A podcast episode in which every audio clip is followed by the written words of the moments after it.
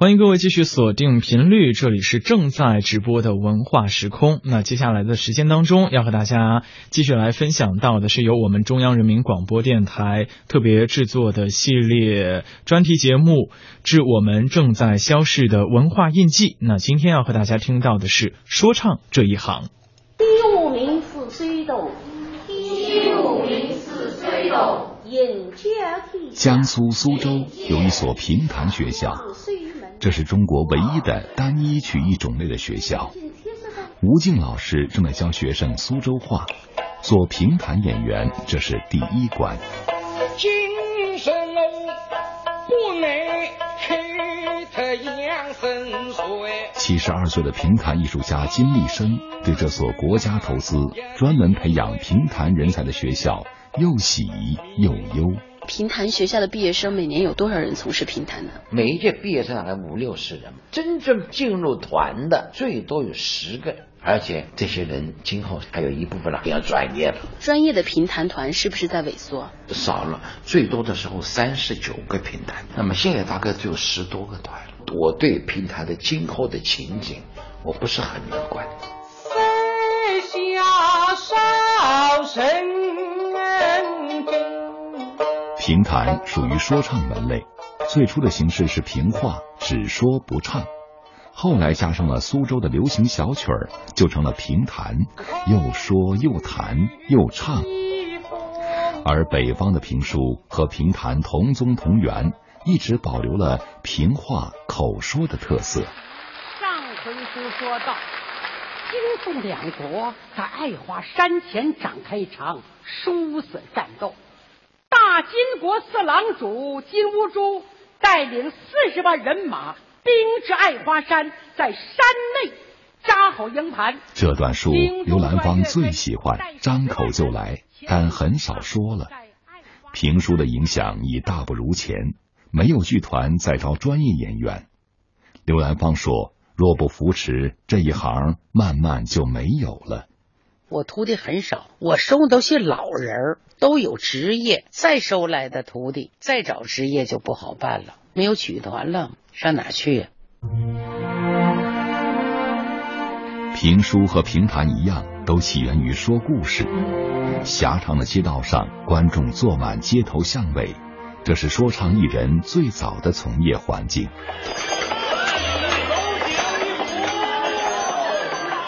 上世纪二十年代，茶楼林立，说书人从街头走进茶楼，渐渐还有了专业书馆。吕布这个人，胯下赤兔马。上世纪三四十年代，有了收音机，评书广为传播，大师辈出。连阔如擅长学马叫，得名跑马连。王杰奎善用不同方言。街上大喇叭一出，他的七侠五义，好多人不动了，车铃铛也不响了，人称他进街王。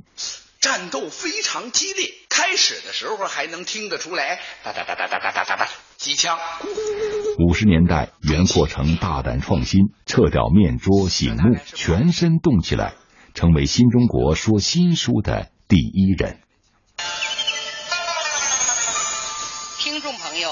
家好，我是刘兰芳，欢迎收听中央人民广播电台评书开讲。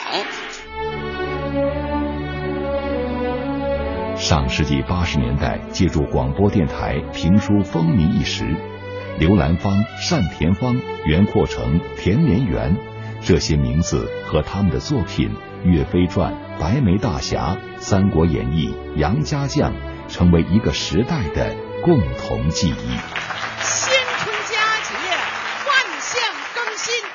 二零一五年十二月三十日，中央人民广播电台音乐厅，久未露面的刘兰芳登台，只说了新编的段子。尽管年龄大了，为了北方评书还能活着，刘兰芳每年坚持说书一百多场。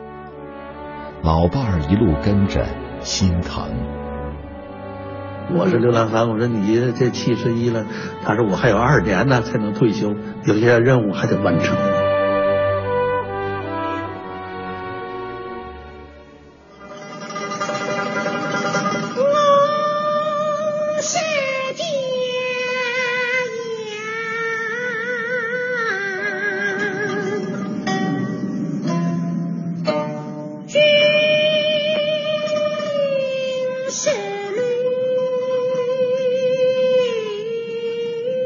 苏州珍珠弄五号苏州评弹团，这里也是苏州评弹最早的行业组织光育社。二百多年前，王周氏创建光育社，就是希望评弹事业能光前裕后。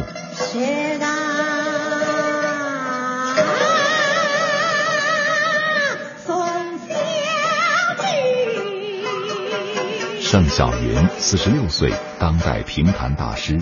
说起传承，心里是另一番滋味。他说很怀念过去跑码头那种竞争环境，虽然苦，但那是必须的过程。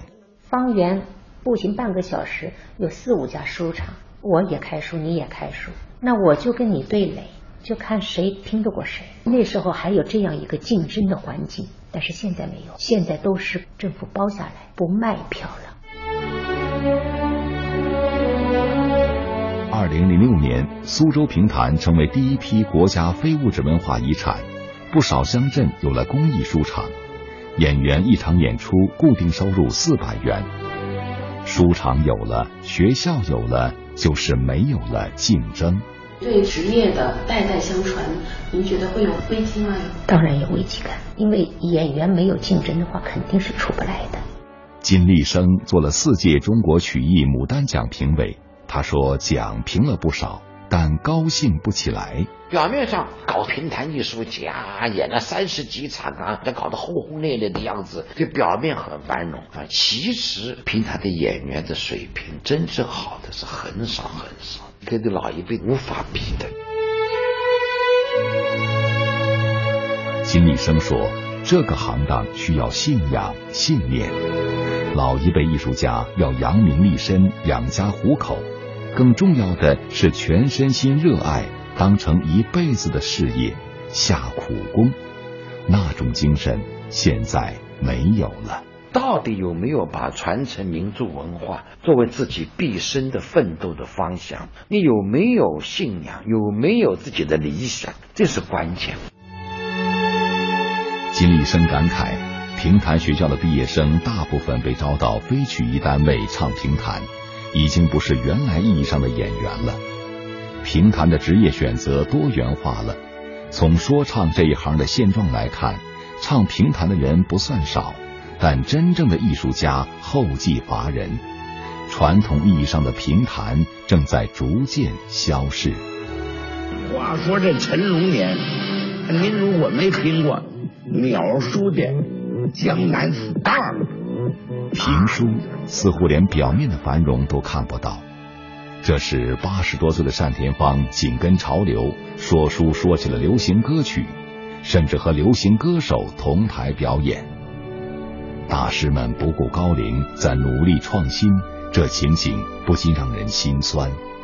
而八十六岁的袁阔成甚至想用周杰伦的方式演绎《水浒传》，还没有尝试，就在二零一五年去世。几个月后，九十二岁的刘立福先生也走了。现在没几个了，单田芳、田连元、连丽如，你再找还有谁了？都没了。十多年没有收徒弟了，今年的正月十三，刘兰芳将再次收徒，他心里是存着希望的。由远而近，对面马蹄子踏着山路的声音听得真鸟气真。